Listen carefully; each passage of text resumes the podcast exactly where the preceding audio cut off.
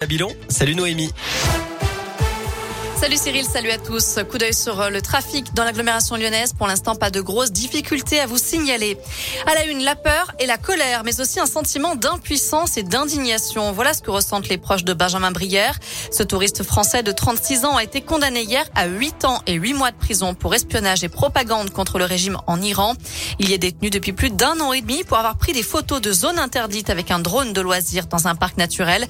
Sa sœur Blandine Brière, qui vit à Lyon, est très inquiète pour son frère. Ça fait un mois qu'il est en grève de la faim, donc, euh, donc il est très affaibli, il a perdu énormément de poids, il est de plus en plus alité, mais il est aussi très déterminé à se faire entendre. Et il est capable d'aujourd'hui mettre sa vie en danger pour, euh, pour faire bouger les choses.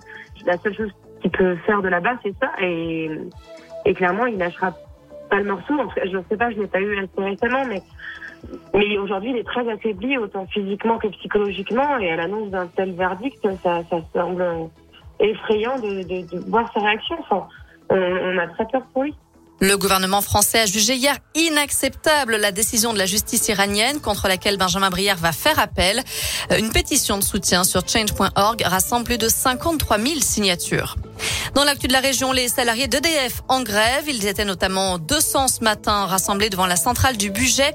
Mobilisation pour dénoncer la demande de l'État à EDF de vendre davantage d'électricité à bas prix à ses concurrents afin de contenir à 4% la hausse des prix de l'électricité pour les ménages et les entreprises. Les salariés craignent que ça mette en danger la santé du groupe. Et puis autre manif à prévoir demain, une journée de grève interprofessionnelle pour les salaires et les emplois à l'appel de plusieurs syndicats. Il y aura des rassemblements à Lyon et à Villefranche-sur-Saône notamment. Les obsèques aujourd'hui d'un gendarme de Dardilly. Il est décédé d'une crise cardiaque alors qu'il était en service dans sa caserne. Il avait 53 ans et totalisait plus de 30 ans de carrière. Ces obsèques ont eu lieu ce matin à Satonnet-Camp. Un skieur de randonnée a été retrouvé mort en Savoie après une lourde chute. Le jeune homme âgé de 20 ans évoluait en dessous du Grand Mont d'Arèche lorsqu'il a chuté hier après-midi dans une pente avant de glisser sur plusieurs centaines de mètres. Les secouristes n'ont pu que constater son décès. Dans l'actu aussi, le chômage en forte baisse au quatrième trimestre. Le nombre de chômeurs en catégorie A a diminué de 5,9% à la fin de l'année dernière pour atteindre 3 336 000 inscrits. C'est 208 500 de moins qu'au trimestre précédent. En foot, Marcelo et l'OL s'est terminé, mis sur la touche par Peter Bosch à cause de son comportement irrespectueux dans le vestiaire après la défaite de l'OL à Angers le 15 août dernier. Le défenseur brésilien évoluait depuis avec la réserve de l'OL. Le club cherchait à s'en séparer. Les deux parties sont finalement arrivées à un accord à l'amiable.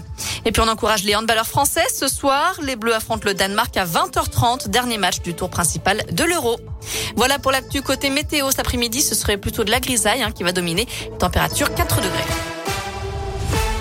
Merci.